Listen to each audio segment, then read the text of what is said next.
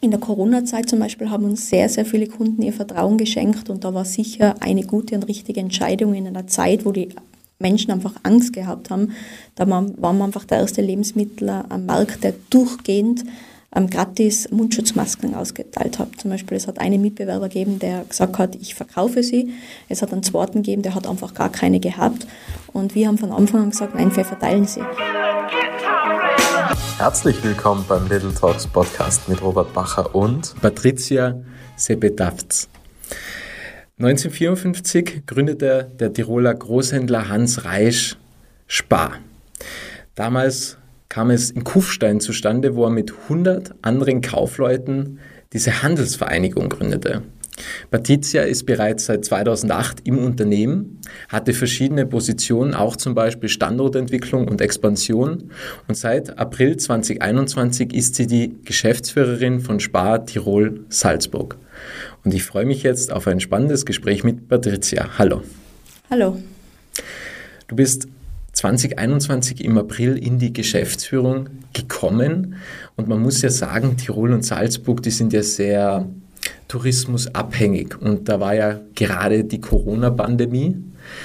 Wie ging es dir da? Weil man hätte ja auch passendere Zeitpunkte ähm, haben können, wo man in die Geschäftsführung einsteigt. Und das war ja schon, nehme ich an, eine herausfordernde Zeit. Ja, der Start im April 2021 war herausfordernd. Es war Lockdown-Zeit. In Tirol und Salzburg sind über 40 Millionen Nächtigungen ausgefallen, haben nicht stattgefunden.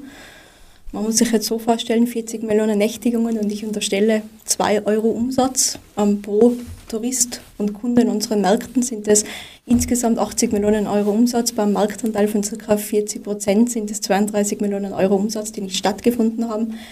Ähm, es wäre sehr viel Unsicherheit. Es hat Märkte gegeben, wo sehr, sehr viel Umsatz war und wo ja, wir kaum noch eine rechte und linke Hand hatten. Es war eine riesige Herausforderung in der Logistik. Ähm, wir haben ja auch im Vertriebssystem unsere selbstständigen Einzelhändler, Kaufleute, die selbstständigen Unternehmer sind, wo natürlich große Ängste ähm, da waren, was passiert, wie es in der Zukunft ausschaut. Ähm, und selbstverständlich war das eine spannende Zeit, weil es gab kein ABC. Ich meine, ich bin sehr gut auf diese Rolle vorbereitet worden. Ich bin seit 2008 bei der Spar. Aber trotzdem waren da auf einmal Themen am Tisch, die ja niemand für möglich gehalten hätte. Trotzdem sage ich, trotz dieser herausfordernden Zeit war es auch eine Zeit, in der ich viel mitgenommen, auch viel gelernt habe, die auch mich persönlich sehr geprägt hat, auch in meinem Führungsverständnis oder in meinem Zugang zu Mitarbeitern und zu Menschen. Ja, so war der Start bei Spar. Nicht der Start bei Spar, sondern der Start als Geschäftsführerin. Von wem durftest du lernen? Du hast gesagt, du wurdest ja an die Position herangeführt und es gab wahrscheinlich den ein oder anderen Mentor oder die Mentorin in deinem Leben, die dich auf dem Weg begleitet haben. Denn man muss sagen, wie vorhin erwähnt, 2008 angefangen, durchgearbeitet oder nach oben gearbeitet bis jetzt an die Geschäftsführung von Tirol und Salzburg. Von wem durftest du und konntest du am meisten lernen? Ja, also äh, prägend war sicher mein Start bei der Spar in der Expansion und Standortentwicklung. Da habe ich vor allem gelernt, wie funktionieren Standorte funktional und betriebswirtschaftlich. Entscheidend war für mich dann sicher der Geschäftsführerwechsel in der Zweigniederlassung und mein ehemaliger Chef, der Christoph Riesbacher, den ich als meinen ja, größten Mentor, Entwickler sehen kann und darf und mit dem ich heute noch viel Kontakt pflege. Ist in die Geschäftsführung zu DESPA Italien gewechselt und ich sage mal, er hat mich immer gefordert und gefördert. Er war es der, der mich dann zur Assistenz der Geschäftsführung gemacht hat und dann in die Vertriebsleiterposition.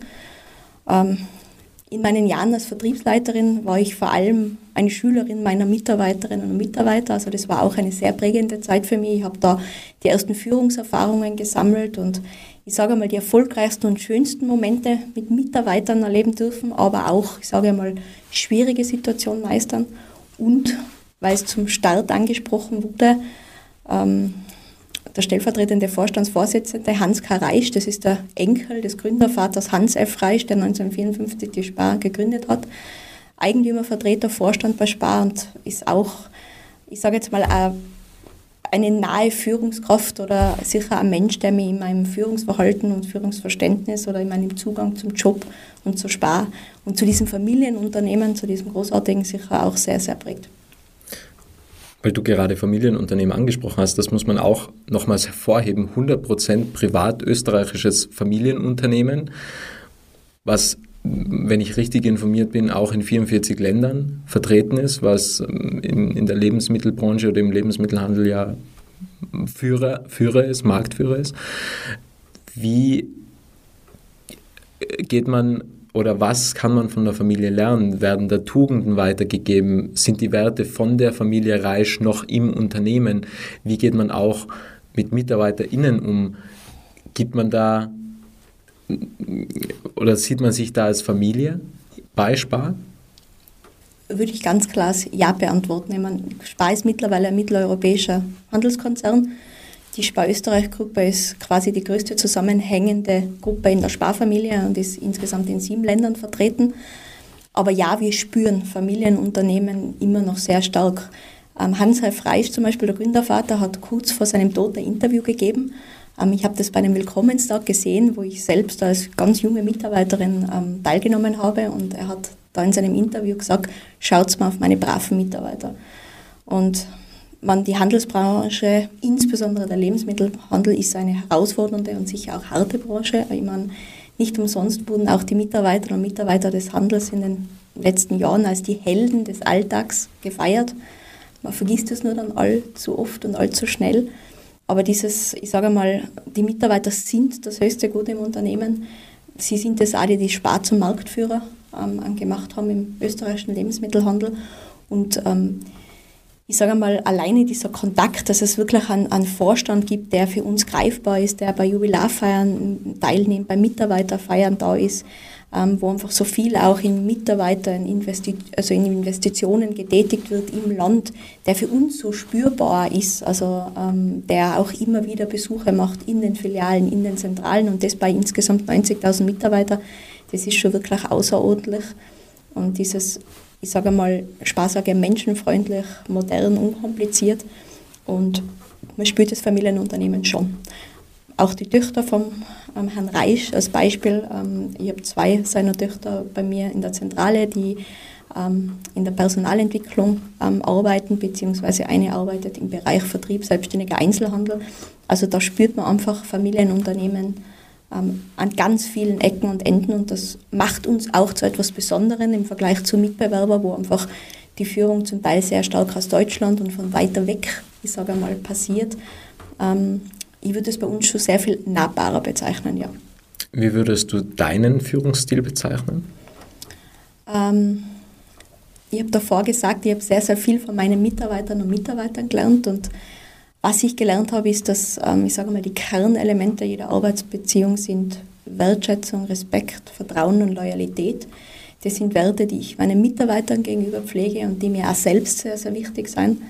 Ich sehe mich in erster Linie als Sparring-Partner für meine Mitarbeiter, für meine Führungskräfte, einfach sie dabei zu begleiten, sie zu bewegen, herausfordernde Ziele zu meistern.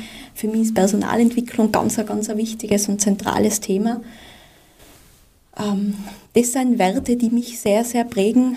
Gleichzeitig aber auch, ähm, ich versuche klar zu sein, konsequent zu sein. Ich liebe auch den, den Wettbewerb. Ähm, als Führungskraft gehört es manchmal dazu, auch unangenehme Entscheidungen treffen zu müssen. In der Konsequenz kann man leider nicht immer nur positiv sein, sondern auch wenn es etwas Negatives gibt oder etwas nicht passt, auch das muss angesprochen werden und auch das versuche ich klar zu machen. Ich finde, das schuldet man Mitarbeitern und Mitarbeiter auch. Das sind so Grundgedanken, die mir in meinem Führungsverhalten prägen. Und ganz klar auch, und das, das habe ich auch selbst ähm, ähm, immer so mitbekommen, ich bin immer gefördert und gefordert worden, aber ich sage immer, A-Player wollen auch A-Player, sie wollen gute Mitarbeiter, sie will das für mich haben und auf jeden meiner Bereichsleiter wünsche ich so starke Mitarbeiter. Jeder meiner Bereichsleiter muss jemanden sitzen haben in seinem Bereich, wo er sagt, den kann ich aufbauen. Das ist ein Potenzial, das ist ein Potenzialträger für die Zukunft.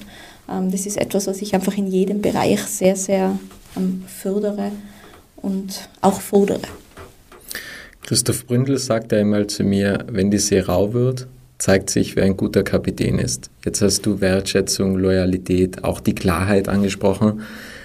Wie kann man das in den Tag integrieren, auch wenn es einmal stressiger ist oder wenn Widrigkeiten auftreten, Herausforderungen da sind? Weil genau, wenn Stresssituationen kommen, versuchen wir händeringend irgendwelche Lösungen zu kreieren, zu erzeugen. Und genau da geht ja ab und zu diese Loyalität, die Wertschätzung und die Klarheit verloren, weil wir einfach in turbulenten Zeiten turbulent handeln. Also Corona hat mir eines gelernt, ähm, dieser Start als Geschäftsführer, dass es ganz, ganz wichtig ist, sich auf seinen eigenen Wirkungsbereich ähm, zu konzentrieren und zu fokussieren. Gerade in Zeiten, wo uns das Leben, sage ich mal, so viele Bälle zuschmeißt, ähm, die wir in irgendeiner Form verwandeln müssen. Wenn ich jetzt denke, wer hätte sich ähm, vorgestellt, dass so wenig weit von uns entfernt ein, ein, Krieg passiert, der natürlich einen wesentlichen Einfluss auf den Lebensmittelhandel genommen hat. Corona, die ganzen damit verbundenen Maßnahmen. Ähm, da sind ja sehr, sehr viele Ängste und Unsicherheiten da. Und natürlich Arbeitskräftemangel, jetzt das Thema Inflation. Ich meine, es gibt tagtäglich Themen, wo sich Mitarbeiter und auch Kunden, Menschen im Allgemeinen Sorgen machen.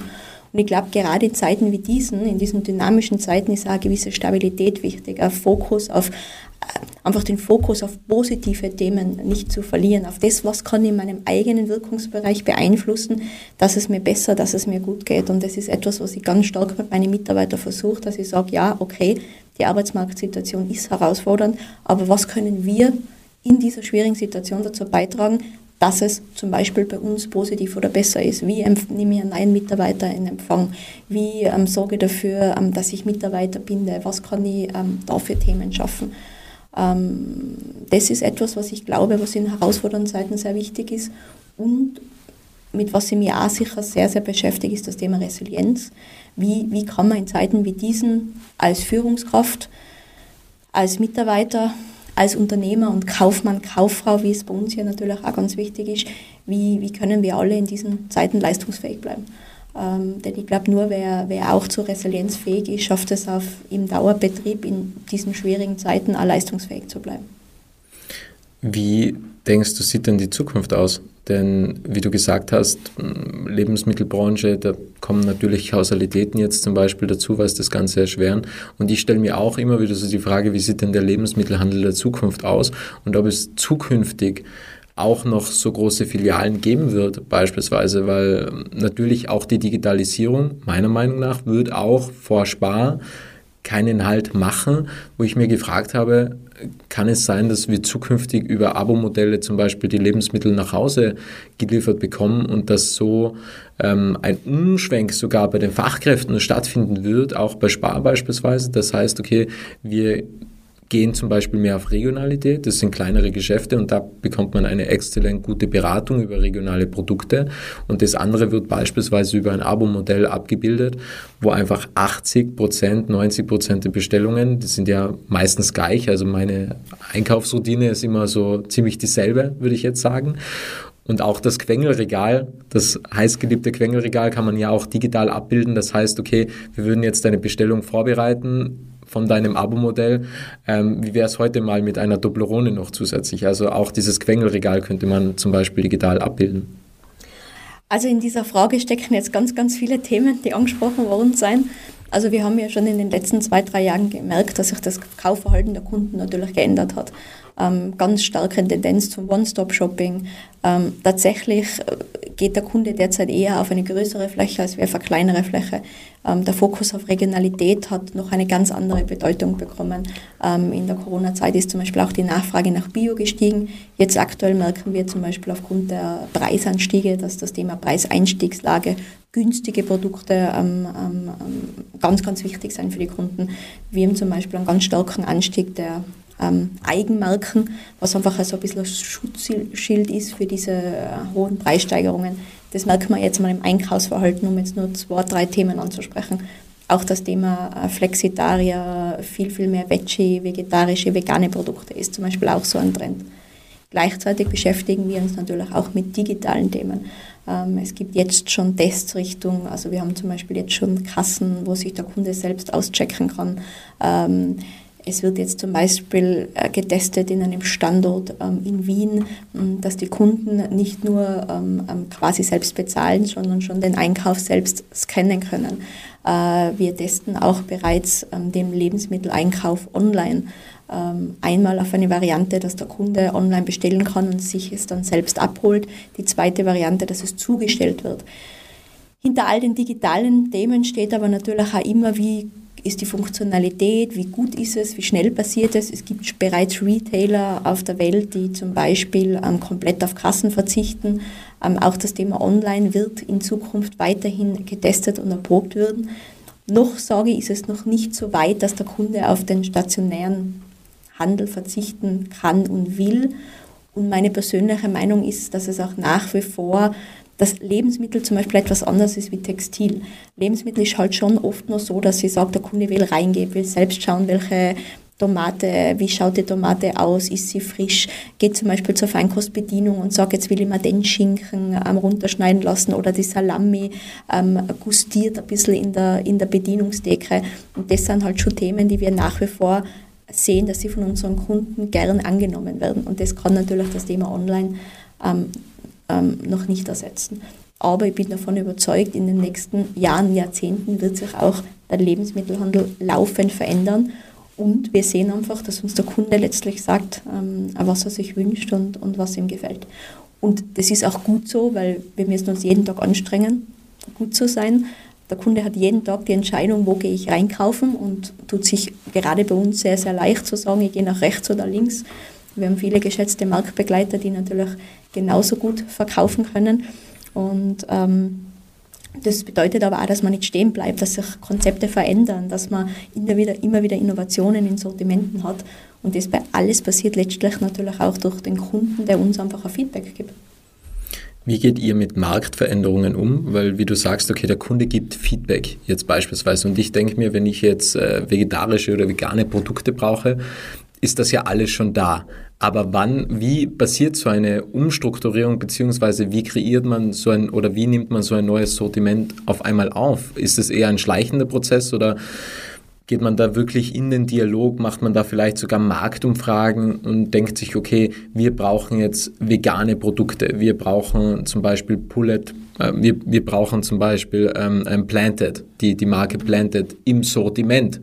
Ähm, und das sind ja schon für mich war es von heute auf morgen irgendwie da und dann habe ich das gesehen und habe es probiert und mir hat es sehr gut geschmeckt und ähm, probiere immer wieder solche Sachen aus. Aber ich frage mir, ich frage mich, wie kommen solche Marktveränderungen? Wie geht ihr damit um und wie trefft ihr dann schlussendlich die Entscheidung, dass ihr sagt, okay, wir gehen jetzt zum Beispiel mehr auf vegane Produkte oder wir wollen jetzt ähm, ein besseres Einkaufserlebnis für Flexitarier beispielsweise schaffen?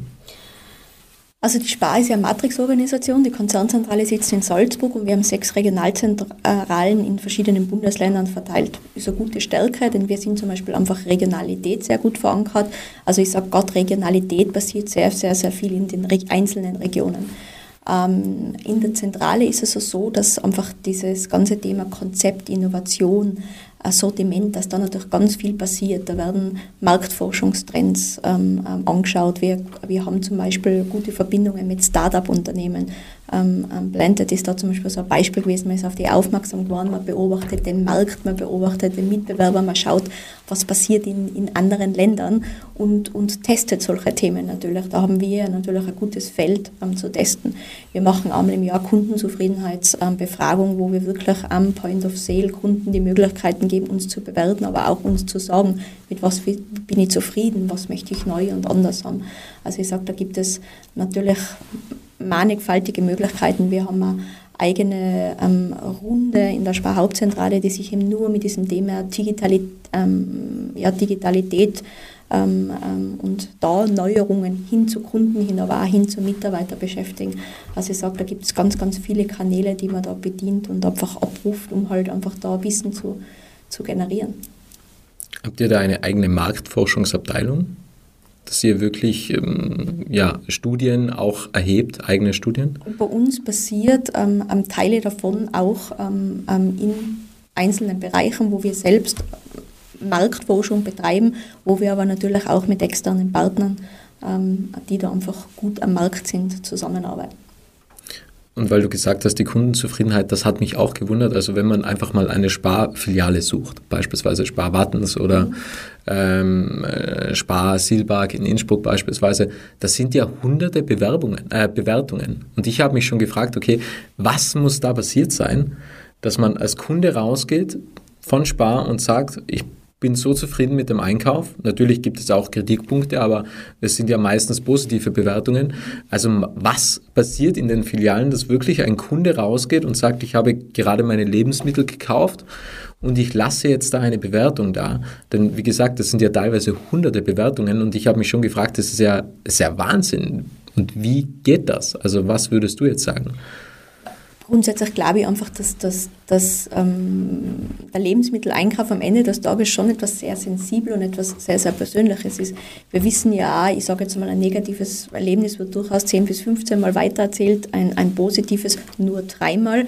Deswegen versuchen wir natürlich auch Stammkunden anzusprechen. Wir haben ja sehr, sehr viel positive Themen. Wir, wir nehmen aber auch jede Kundenreklamation ernst. Also wir beantworten sie wirklich ähm, ähm sehr, sehr schnell persönlich, professionell geben die Themen weiter. Natürlich macht auch da das Internet ähm, ähm, sehr, sehr viel.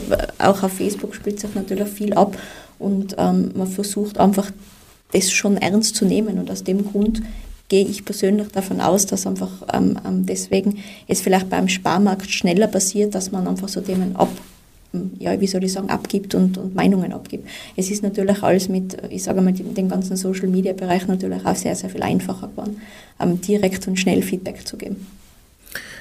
Wie würdest du sagen, kreiert ihr Loyalität? Weil das ist ja ein Wert von dir und es ist ja, wie du gesagt hast, es gibt ja auch einige Mitbewerber, die was es natürlich am Markt gibt. Es gibt jetzt nicht nur Spar.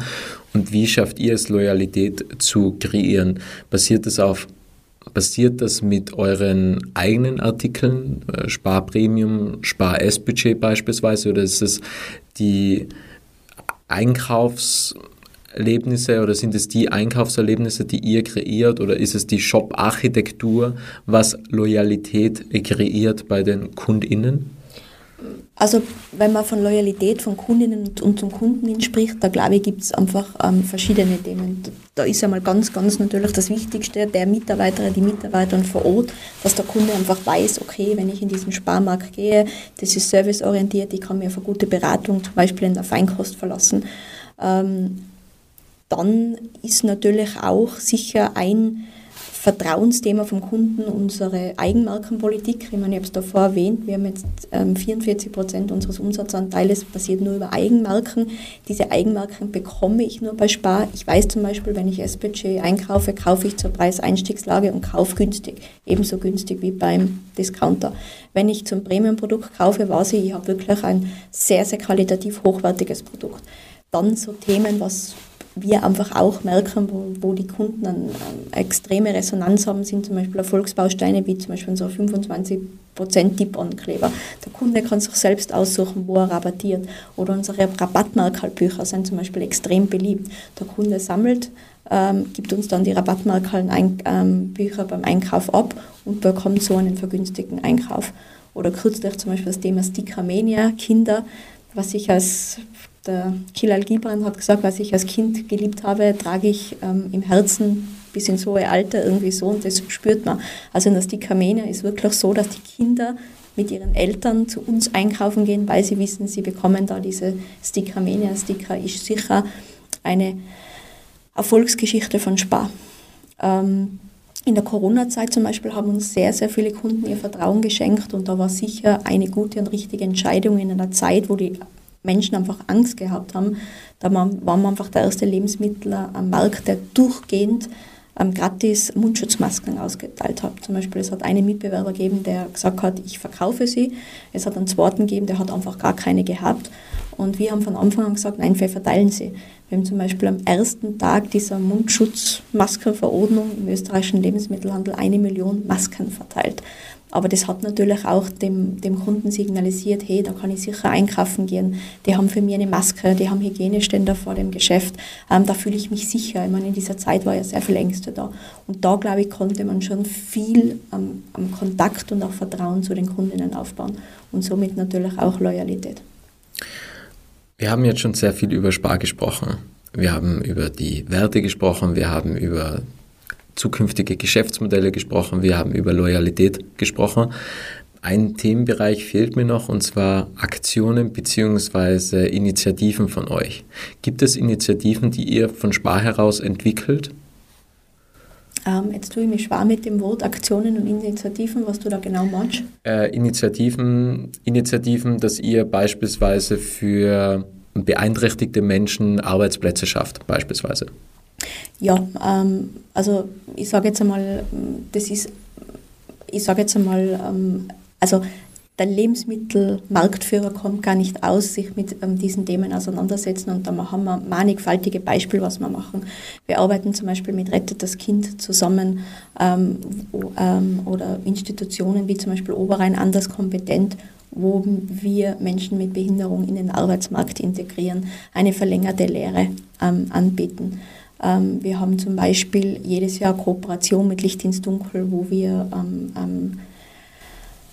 ähm, Produkte an den Kunden bringen und ähm, große Teile des Erlöses an ähm, karitative Einrichtungen ähm, spenden.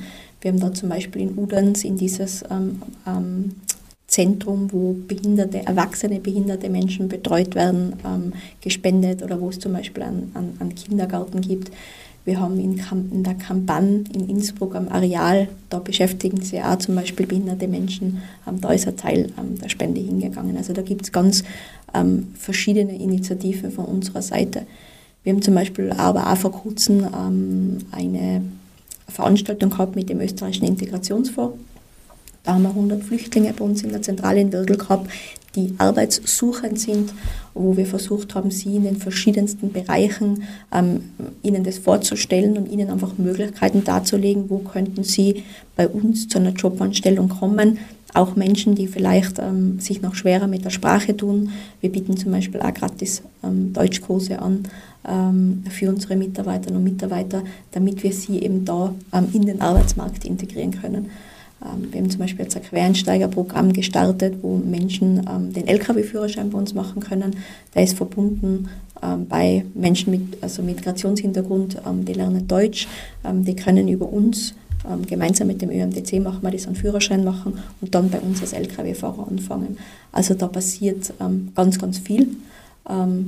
ich sage mal, es ist als Arbeitgeber muss man sich da auch anstrengen, noch mehr in Zeiten wie diesen aber ich sage, es ist sicher auch Teil der Spar, ähm, ich sage mal, der sozialen Verantwortung, die man da hat, ähm, nachzukommen oder der gerecht zu werden.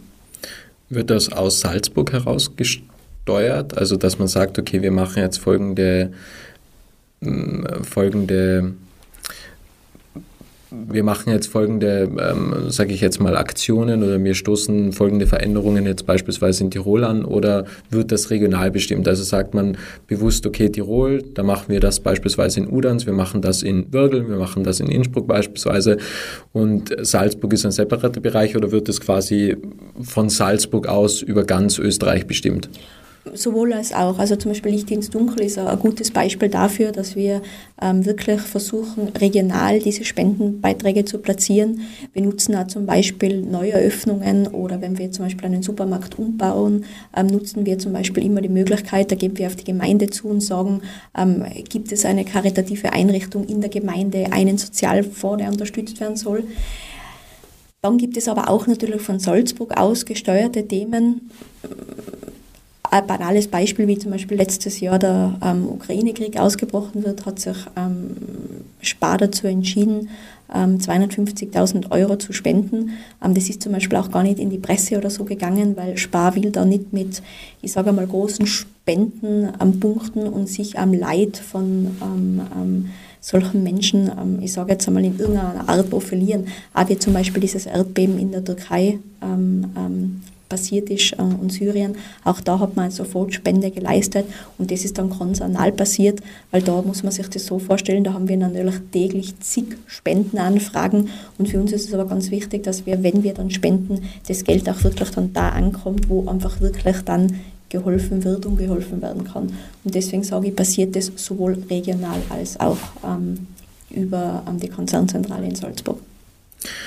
Du bist jetzt schon einige Jahre bei Spar. Wir haben jetzt vieles beleuchtet. Was war dein schönster Sparmoment? Das ist eine ganz, ganz schwierige Frage, äh, weil ich wirklich sehr, sehr, sehr viele schöne Sparmomente gehabt habe. Und ich sage auch immer, das klingt vielleicht pathetisch, ich habe es nie einen Tag bereut, dass ich zur Spar gegangen bin. Ich habe wahnsinnig viel lernen dürfen. Was ich auf jeden Fall sagen kann, ist, dass ich die schönsten Momente und Erlebnisse habe ich alle in Verbindung mit meinen Mitarbeiterinnen und Mitarbeitern gehabt. Ich habe am Samstag mein Zweijähriges als Geschäftsführerin gefeiert und wenn du dann aus deiner Führungsmannschaft außer die Rückmeldung kriegst, hey, ähm, schön, dass du Teil von uns bist, wir sind froh, dass wir dich als Geschäftsführerin haben, ähm, dann sind das schon ähm, ähm, ganz, ganz besondere Momente. Oder wenn du auf einer Jubilarfeier stehst und Mitarbeiter ehren darfst als Geschäftsführerin, die 40 Jahre im Unternehmen sind. Oder ich sage, ich sehe es auch wirklich als Privileg. Ich habe ähm, über 5500 Mitarbeiterinnen und Mitarbeiter und ich habe so viel und so oft tolle Erlebnisse mit Mitarbeitern, wenn ich in den Filialen bin und ich sehe einen schönen Aufbau oder motivierte Mitarbeiter oder ich habe heute zum Beispiel erfahren, dass wir letztes Monat einen Top-Auslieferumsatz in unserer Logistik geschafft haben in der Zentrale, der ähm, so noch nie passiert ist ähm, in einem Februar, wo wir normalerweise schon Saisonauslauf und so haben. Dann sind es viele, viele schöne Momente und Erlebnisse, aber die schönsten verbinde ich tatsächlich immer mit meinen Mitarbeiterinnen und Mitarbeitern. Wie blickst du auf Fachkräfteveränderungen bzw. Bedürfnisveränderungen von Fachkräften? Also wie blickst du auf die Bedürfnisse der Vier-Tage-Woche oder Work-Life-Balance?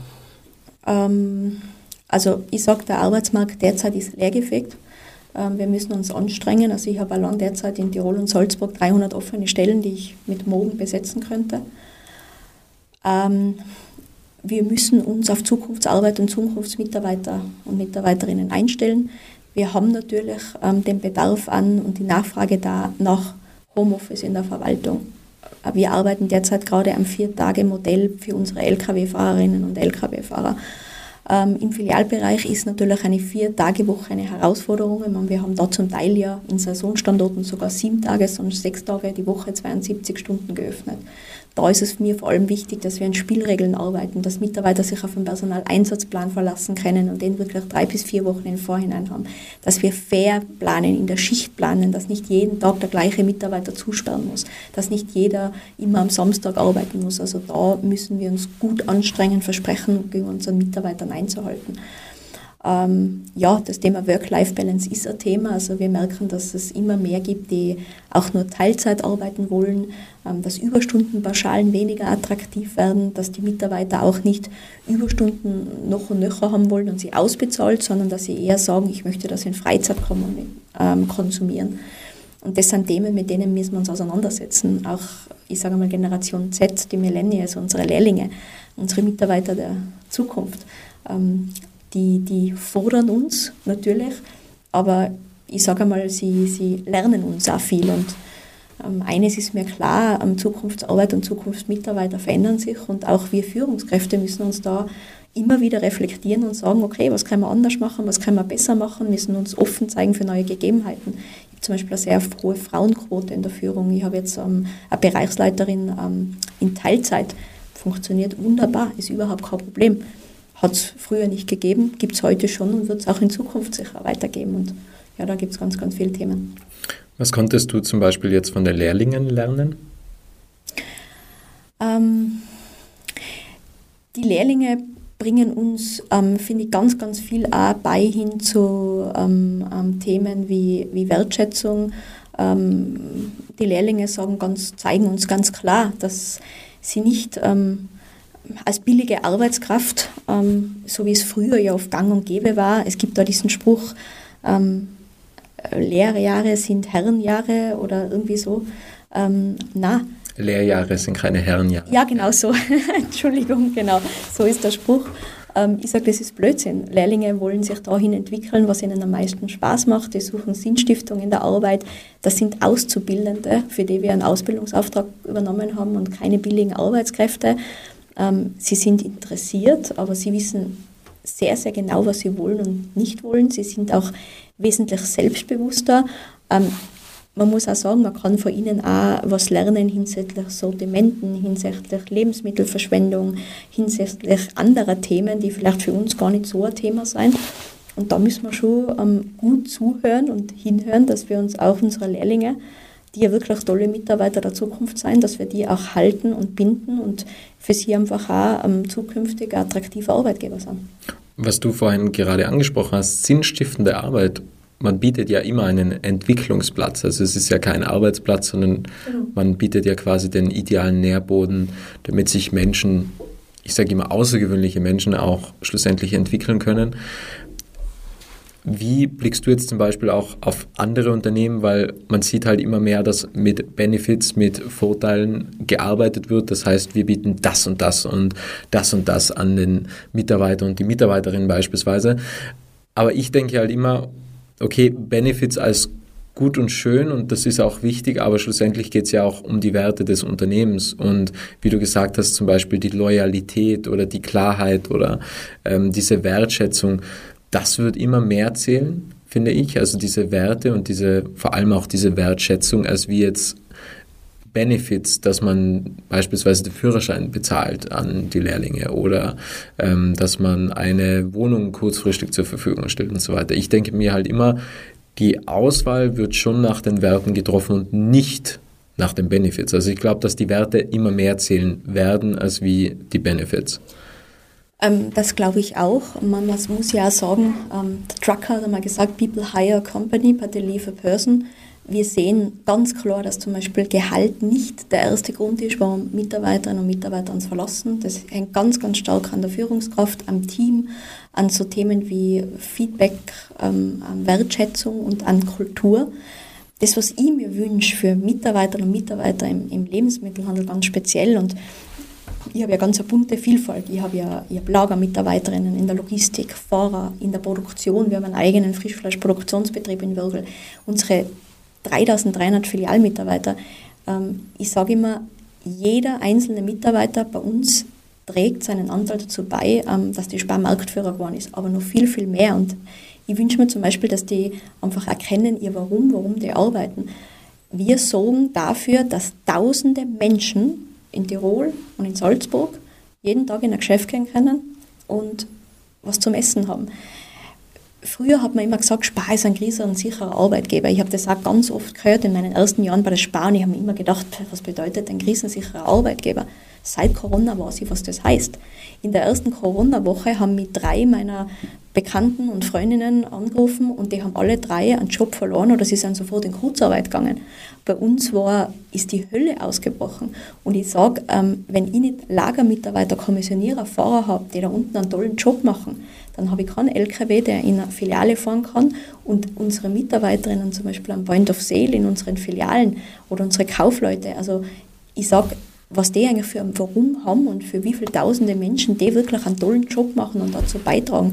Ähm, ich würde mir oft wünschen, dass dieses Licht der Handelsmitarbeiter nicht so sehr unter dem Scheffel gestellt wird.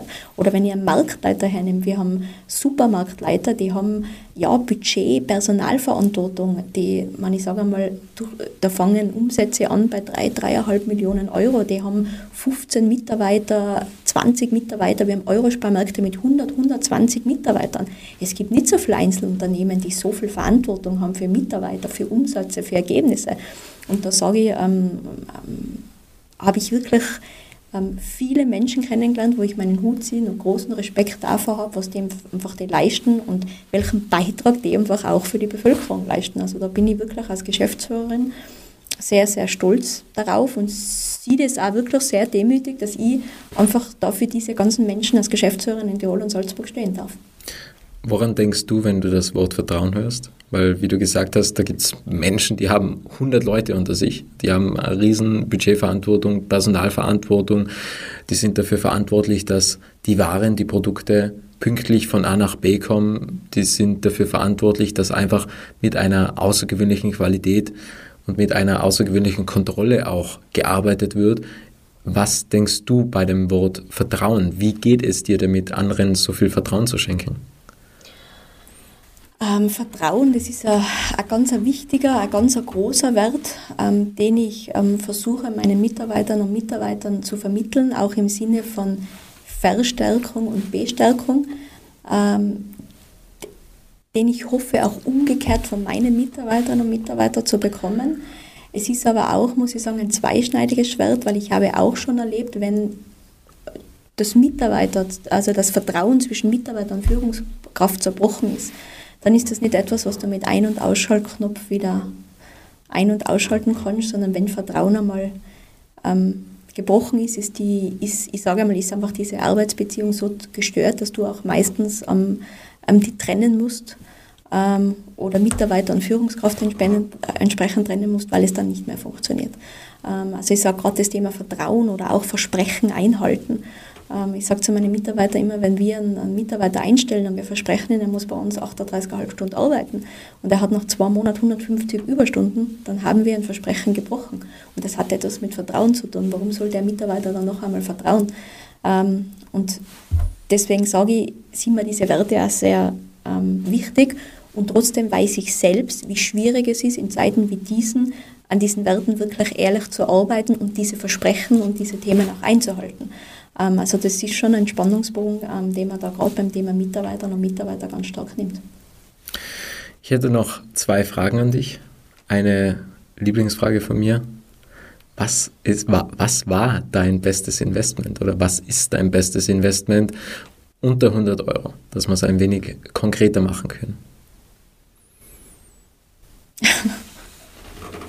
Boah, das ist jetzt eine schwierige Frage. Mein bestes Investment ähm, unter 100 Euro. Das kann alles sein. Also das kann eine große Themenvielfalt auch sein. Also von Buch angefangen bis hin zu einer App oder ähm, ein, ähm, ein Tool, was du dir zugelegt hast oder ein Produkt, das vielleicht sogar in deiner Wohnung herumliegt oder ein, ein Schlüsselanhänger, dass man immer wieder die Schlüssel findet. Ja, das habe ich auch schon einmal gehört.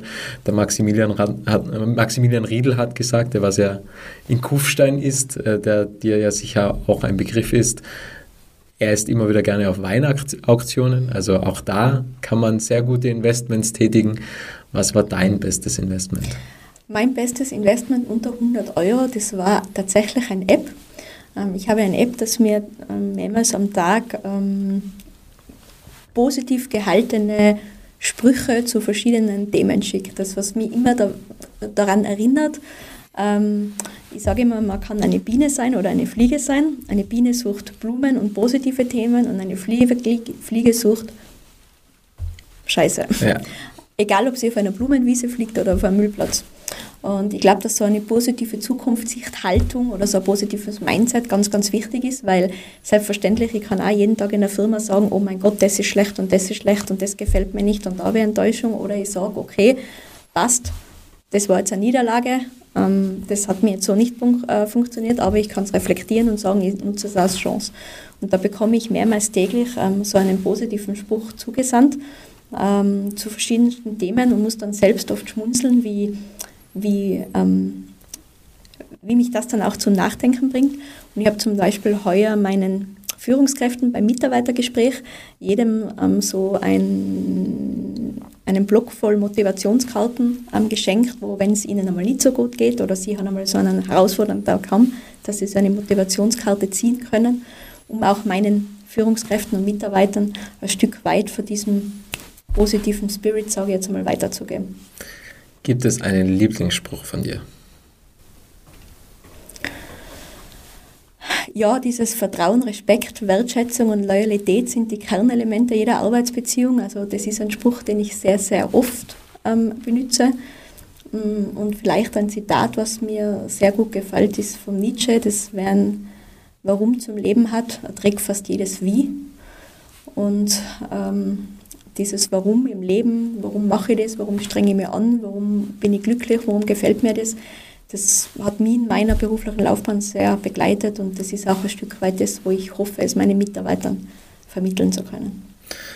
Der Spruch von Nietzsche kommt auch bei Viktor Frankl im Buch vor, trotzdem ja zum Leben sagen, was natürlich auch ein, ein Buch ist mit sehr vielen Schattenseiten. Und da merkt man erst, wie gut es uns geht und wie du sagst, immer positiv bleiben und ich sage immer, Happiness is now or never. Also die Entscheidung trifft man jetzt in diesem Moment, ob man glücklich ist oder nicht, weil das Glück liegt nirgendwo in der Zukunft und auch nicht in der Vergangenheit, es ist im Hier und Jetzt. Ich habe noch eine Abschlussfrage an dich. Es ist immer dieselbe Frage, Patricia. Was möchtest du noch sagen? Ähm, ich möchte mich bedanken für dieses ähm, Podcast-Interview-Experiment. Ähm, es war sehr, sehr spannend und sehr, sehr angenehm, mit dir zu plaudern. Ähm, und ich spüre immer wieder, wie sehr mich mein Job meine Aufgabe und auch meine Mitarbeiter ähm, doch bewegen und beeinflussen. Und da bin ich sehr, sehr dankbar dafür, dass ich eben vor zwei Jahren diese Chance bekommen habe, diese, diese Tätigkeit als Geschäftsführerin für Speyen, Tirol und Salzburg zu übernehmen. Wunderbar. Ein wunderschöner Abschlusssatz. Vielen Dank für deine Zeit, liebe Patricia, und dir alles Gute. Dankeschön. Es freut mich sehr, dass du das Interview bis zum Ende angehört hast und wenn du keine Folge mehr verpassen möchtest, dann abonniere jetzt Little Talks in deiner Podcast-App.